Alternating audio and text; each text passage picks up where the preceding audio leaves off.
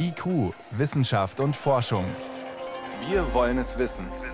Ein Podcast von Bayern 2.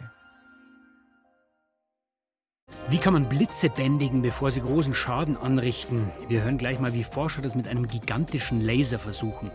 Außerdem geht es bei uns um die Frage, warum wir uns eigentlich so schwer tun, den Hintern hochzukriegen, wenn es um klimafreundliches Verhalten geht. Aber zuerst, wer hat mehr Humor, Männer oder Frauen? Die Antwort gibt's gleich, wissenschaftlich belegt. Wissenschaft auf Bayern 2 entdecken. Heute mit Stefan Geier. Ja, was ist lustig? Darüber kann man natürlich streiten. Welcher Witzetyp sind Sie zum Beispiel? Eher dieser, ja, der Flachwitz. Achtung, kommt ein Mann mit zwei linken Füßen in einen Schuhladen und sagt, ich hätte gern Flipflips. Oder, oder etwas provokanter, warum sind die Kreisverkehre in Osteuropa eigentlich so groß?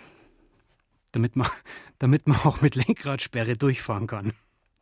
Oder oder vielleicht doch lieber ein kleiner Randgruppengag. Wie nennt man ein Albino-Mammut? Wie nennt man ein Albino-Mammut? Helmut. Gut, Spaß beiseite. Was jetzt kommt, ist kein Witz. Männer haben angeblich mehr Humor als Frauen. Das ist, sagt nicht ich, das ist eine wissenschaftlich belegte Studie. Dass Männer für mehr Lacher sorgen, das hängt aber ganz offenbar nicht mit der Qualität zusammen dieser humoristischen Beiträge. Männerwitze halt. Es geht wohl viel weiter zurück in unsere Vergangenheit. Guter Humor spaltet. So lautet eine alte Weisheit professioneller zum Lachenbringer. Wenn es jeder lustig findet, ist der Witz meist nur so mittel. Aber letztes Jahr ist auch etwas Positives passiert. Es reicht ja auch etwas Positives pro Jahr. Es war ja auch kein Schaltjahr, es war nicht so lang.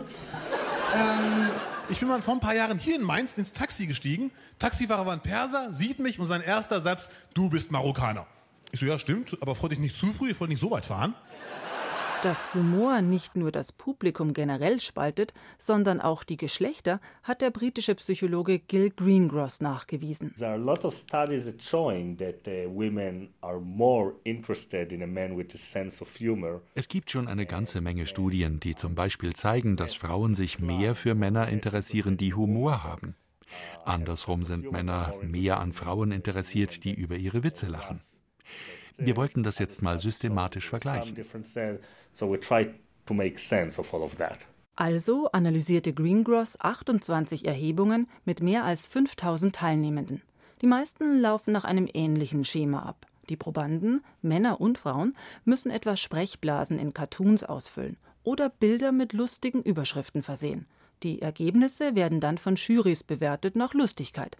Greengross wertete die Daten aus all diesen Studien jetzt noch einmal aus. Sein Fazit? Bei 63 Prozent der Männer liegt die Fähigkeit, Humor zu produzieren, etwas über der der Frauen. Sprich, die Witze der Männer werden als etwas spaßiger empfunden. Die Humorforscherin an der Europa-Universität Flensburg, Tabea Scheel, wundert das nicht. Das eine ist tatsächlich, dass wir alle schon früh von der Sozialisation her beigebracht kriegen, welches Verhalten für Männer und für Frauen angemessen ist. Und da ist es nach wie vor so, dass Männer auch im öffentlichen Raum sich sozusagen lauter bewegen können und dass es angemessen ist für Mädchen auch, sich nicht so in den Vordergrund zu stellen. Und Männer suchen Frauen, die über ihre Witze lachen und Frauen suchen tatsächlich Männer, die also Humor produzieren. Und da greift eine zweite Erklärung, das ist ähm, eher eine evolutionäre Basis. Also wir Frauen tragen ja im Prinzip äh, die höheren Kosten für unsere Reproduktionsfähigkeit und dadurch sind wir das wählerische Geschlecht und dadurch müssen Männer sich praktisch sehr anstrengen, damit sie von Frauen ausgewählt werden. Und Humor gilt als eine Art Fitnessindikator. In der Tat zeigen Studien einen direkten Zusammenhang zwischen Humor und Intelligenz. Intelligenz ist ja nun evolutionär aus Sicht der Frau beim Mann auch kein Nachteil. Der britische Psychologe Greengross denkt bereits über weitere Untersuchungen nach in Sachen Geschlechterunterschiede beim Humor. Es sind überhaupt so viele Fragen noch offen. Würden Frauen zum Beispiel bessere Witze machen, wenn man ihnen im Test sagt, hey, ihr seid viel lustiger als Männer? Oder wenn wir nicht im Labor mit Cartoon-Überschriften testen würden, sondern in realen Interaktionen und machen Männer untereinander andere Witze.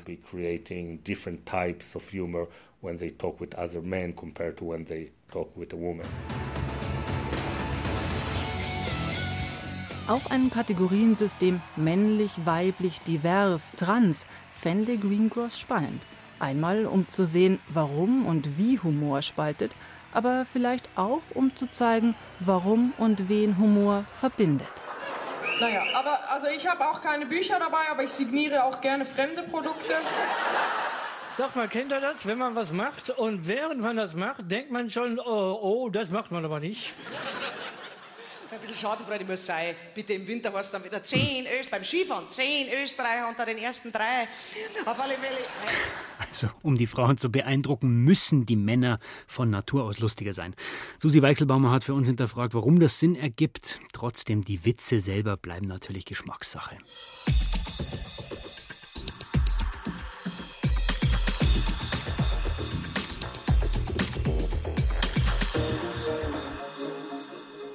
Europa soll der erste CO2-neutrale Kontinent werden. Das ist schnell verkündet. Da kann man natürlich auch schöne Worte dafür finden. Zum Beispiel, wie es bei der EU diese Woche geheißen hat, das sei Europas Mann auf dem Mond-Moment. Aber sind wir mal ehrlich, das ist eine gewaltige Anstrengung. Und das wird nur gelingen, wenn wir unser ganzes Leben anders aussehen lassen, als wir es heute gewohnt sind. Der Mensch mag es halt einfach nicht, wenn Veränderungen anstehen. Und schon gar nicht, wenn da jemand mit einem erhobenen Zeigefinger kommt. Wie kann man Menschen überzeugen, ihr Verhalten zu ändern in Sachen Klimaschutz? Damit hat sich Sophia Becker beschäftigt. Sie ist Psychologin am Institut für transformative Nachhaltigkeitsforschung in Potsdam. Und ich konnte sie vor der Sendung fragen, wenig Plastik zu verbrauchen, das vielleicht sogar noch sortieren, das kriegen wir alle noch hin, aber dann fliegen wir in den Urlaub. Warum sind wir zu bequem, an der richtigen Stelle anzusetzen? Ja, das sind äh, zwei Probleme. Einmal ist es tatsächlich ähm, unser eigenes Verhalten und das, was wir uns so angewöhnt haben in den letzten 10, 20 Jahren, ist es ja auch durch Billigflüge einfach total normal geworden, ähm, für ein Wochenende nach Barcelona zum Shopping zu fahren. Mhm. Und das zweite Problem ist, sind aber tatsächlich auch die politischen Anreize. Also wenn Kerosin gar nicht oder sehr wenig besteuert wird und dadurch erst diese ja, 19,99 Euro Flüge möglich werden, dann hat man natürlich auch starke Anreize, sowas einfach zu machen und auch nicht weiter darüber nachzudenken, bis Fridays for Future das unter anderem angeprangert hat und uns alle mehr dafür sensibilisiert hat, dass Fliegen extrem klimaschädlich ist. Gut, da Fridays for Future, da haben wir natürlich auch gesehen, dass es nicht so ist, dass es niemanden interessiert, diese Thematik. Auch die EU verkündet ihren Green Deal, aber jetzt muss man natürlich sagen, demonstrieren und ein Schild hochhalten und irgendwas verkünden ist offenbar viel einfacher, als wirklich selber zu Hause im gewohnten Leben was zu ändern. Warum? Ja, bei Mobilität ist es so, dass unser Alltagsmobilitätsverhalten sehr stark von Gewohnheiten geprägt ist. Sie haben das Stichwort ja auch gerade schon gesagt.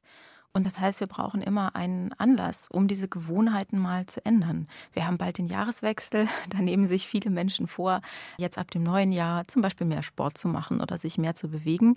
Das kann man natürlich auch mit klimafreundlicher Mobilität verbinden, indem man mal ein bisschen mehr Fahrrad fährt und ein bisschen weniger Auto. Und dann sollte man auch zwei bis drei Wochen auf jeden Fall erstmal durchhalten, weil so lange brauchen wir, um uns ein neues Verhalten anzugewöhnen. Jetzt ist es ja immer relativ bequem, Frau Becker, die Verantwortung an andere abzuschieben. Ja, die Politik oder die Wirtschaft sagt, wir müssen das und das machen. Sind wir so gestrickt, dass wir doch sehr klare Vorgaben brauchen? Ja, also wir brauchen ganz klare Vorgaben. Deswegen ist auch jetzt der EU-Beschluss aus meiner Sicht genau richtig, ganz klar zu sagen, wir haben jetzt noch 30 Jahre Zeit, das ist ja eigentlich viel Zeit, um uns auf diese Klimaneutralität umzustellen. Und dann gibt es auch mehr Veränderungsbereitschaft bei den Bürgerinnen und Bürgern. Aber ist es nicht ein Widerspruch, diese riesige Vision an die Wand zu malen? Das klingt natürlich gut. 2050 ist Europa klimaneutral. Aber das dann runterzubrechen aufs eigene Leben. Also was muss man machen, damit Leute zum Beispiel weniger fliegen? Nur teurer? Nicht nur, nein. Teurer ist, ist eine Möglichkeit. Die andere Möglichkeit ist, für sich selber zu reflektieren, ähm, was ist das für ein Bedürfnis, was dahinter steht. Möchte ich nachher schöne Fotos auf Facebook einstellen können von dieser Reise? Also Fliegen ist ja auch so ein Stück weit zu einem Statussymbol geworden, so wie wir das beim Auto auch gesehen haben. Und da denke ich, ist schon die Zeit gekommen, dass immer mehr Menschen merken, so ganz sorglos umherzufliegen, ist eigentlich gesellschaftlich gar nicht mehr akzeptiert und ist gar nicht mehr so angesagt, sondern man kann ja dieses Bedürfnis nach interessanten Erlebnissen auch in anderen Städten in Europa sich erfüllen, in die man auch mit dem Zug fahren kann. Was können denn noch Anreize sein, außer wirklich Verbote, höhere Steuern? Kann man das Ganze auch spielerischer angehen? Ja, also was auch funktioniert, sind sozusagen Wettbewerbe. Also viele Menschen kennen ja die Kampagne Stadtradeln. Das funktioniert so, ähm, dass man sich anmeldet als Organisation oder Unternehmen und dann sozusagen gegen, sagen wir mal, das Nachbarunternehmen im Ort quasi radelt. Also wer mehr Kilometer zur Arbeit radelt oder auch im Privaten gewinnt quasi nachher. Also die ähm, Challenge, die private Challenge. Das funktioniert bei vielen Menschen schon auch ganz gut.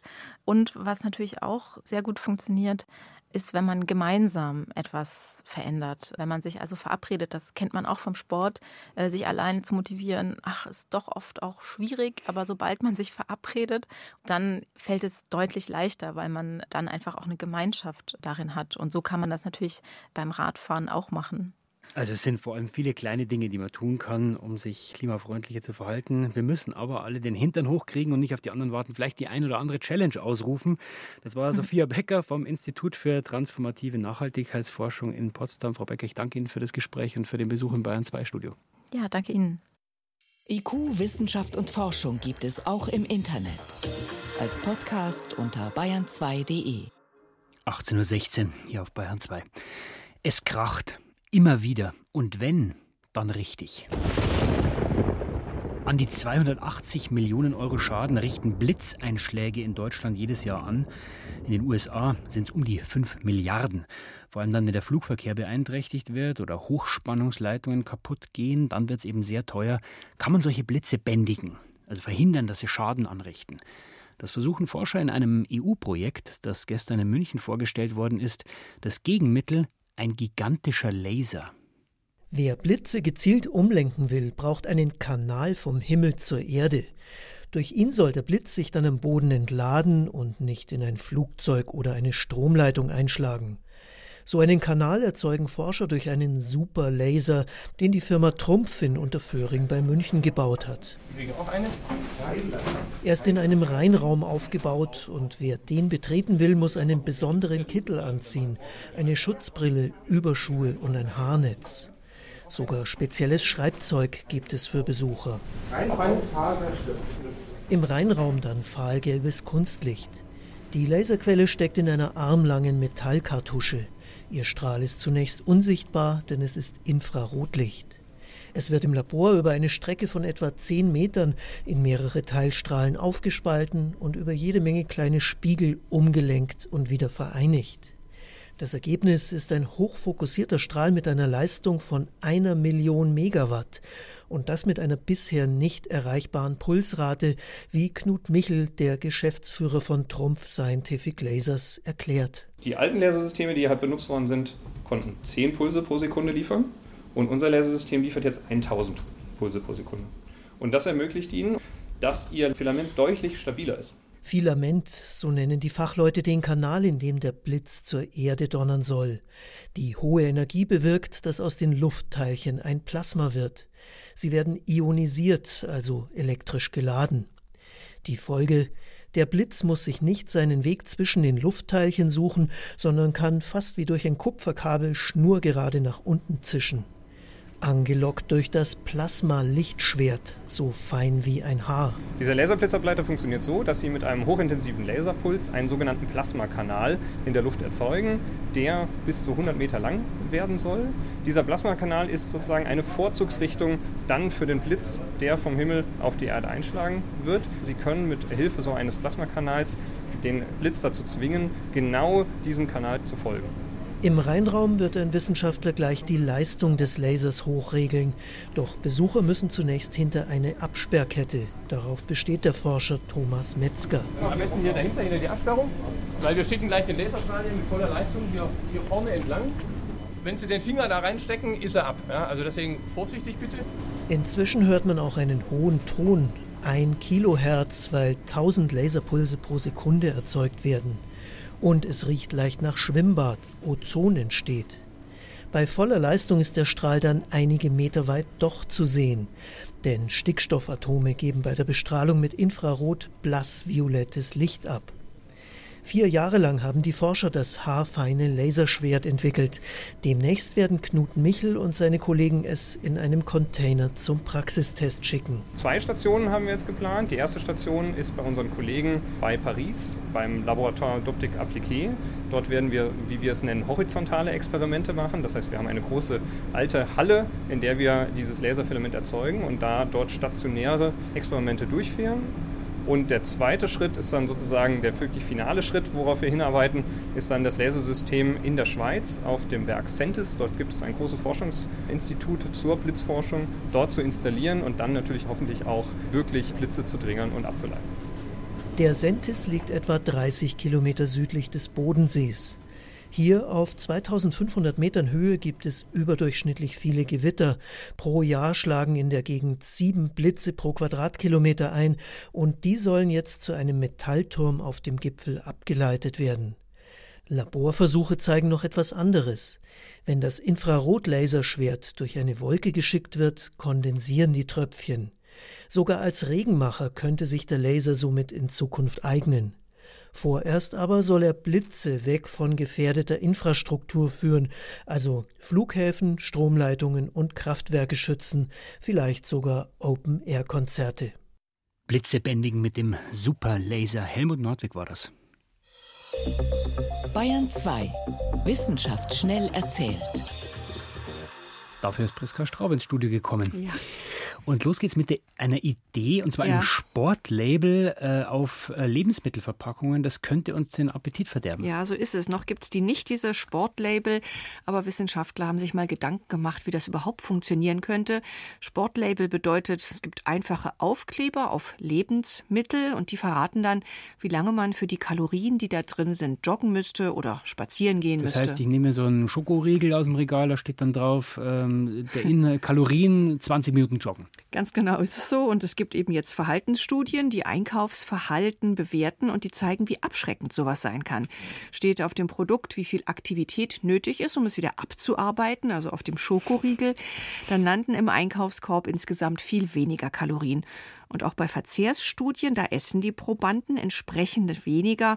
Aber wie gesagt, so ein Label ist nicht in Planung. Aber es gibt ja die Lebensmittelampel, die Ja. ist in Diskussion, geht in eine ähnliche Richtung. Ja, die Überlegungen mit dem Sportlabel, das war eine Reaktion auf die Ampel. Die Ampel gibt ja die Menge an. Fette, Salz, Mhm. Zucker, niedrig ist grün und viel ist dann rot. So ein Sportlabel würde aber viel intuitiver vorgehen. Es gibt aber auch Kritik. Also die Kritiker weisen zum Beispiel darauf hin, dass eine Umrechnung in Sportaktivität natürlich schwierig wäre, weil der Stoffwechsel von Menschen so unterschiedlich ist. Dann haben wir was zur Leibspeise der Blauwale. Die fressen ja so Kleintiere im Wasser tonnenweise. Den Krill, ja, die winzigen Krebstierchen, die leben in riesigen Schwärmen im Ozean. Außerdem essen die auch Plankton, der besteht aus Pflanzen. Und es ist ja eigentlich paradox, diese riesigen Tiere ernähren sich von winzigen Partikeln, die sie aus dem Wasser filtern.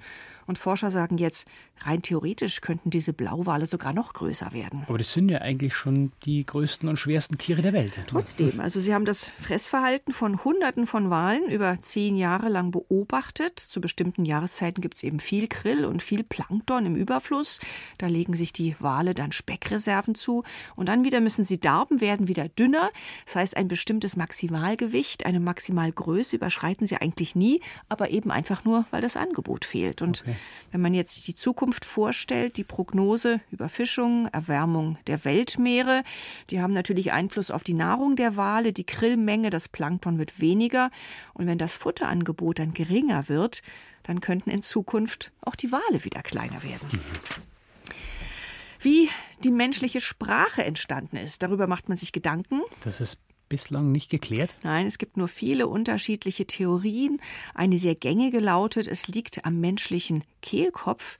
Der macht nämlich erst differenzierte Lautproduktion möglich. Und man hat ja früher vergeblich versucht, jungen Schimpansen das Sprechen beizubringen und das ist nicht gelungen. Man hat es dann als Beweis gewertet. Weil der Affe nie was gesagt hat. Die Diskussion hat man jetzt wieder aufgenommen mit dem Argument, die Position des Kehlkopfes ist überhaupt nicht entscheidend. Auch Affen hätten von der Anatomie her prinzipiell die Möglichkeit zu sprechen. Es sind geistige Fähigkeiten, die die Sprache möglich machen. Es bedeutet aber eben auch, dass Sprachentstehung sehr viel älter sein könnte als gedacht. Unser Kehlkopf ist seit 200.000 Jahren unverändert. Das heißt, menschliche Sprache könnte sehr viel älter sein. Also nochmal eine neue Theorie. Sportlabel, Riesenwale und stille Affen. Vielen Dank, Priska Straub, für die Kurzmeldungen. Die Durchblicker. Wissensreportagen von der Ostsee bis zum Bodensee. Wie macht man aus einem Abwasserkanal ein lebendiges Gewässer, in dem das natürliche Leben wieder blüht? Das ist eine große Herausforderung, die Forscher gerade im Ruhrgebiet angehen, und zwar in der Emscher. Die Idee, das Abwasser soll unterirdisch in Röhren ablaufen und ein Stockwerk drüber, was wir sehen, soll ein naturnaher Fluss entstehen. Das Ganze ist so eine Art Versuchslabor im Freien. Die Hoffnung ist, dass man das, was man da lernt, auf andere Gewässer übertragen kann, zum Beispiel in Städten. Octavia Verbücheln hat sich das mal für uns angeschaut. Armin Lorenz hat sich gerade fertig gemacht, angezogen mit Gummistiefeln und langen Gummihandschuhen und einen Kescher bereitgelegt und will jetzt gerade hier in die Emscher steigen. Armin Lorenz ist Gewässerökologe an der Universität Duisburg-Essen und untersucht hier diesen Abschnitt der Emscher. Was ist jetzt so spannend daran? Dass er vor ein paar Jahren noch kompletter Abwasserfluss war und sich jetzt halt für uns Ökologen interessante Dinge entwickeln. Also wie wird er wieder besiedelt? Welche spannenden Arten sind denn vielleicht dabei?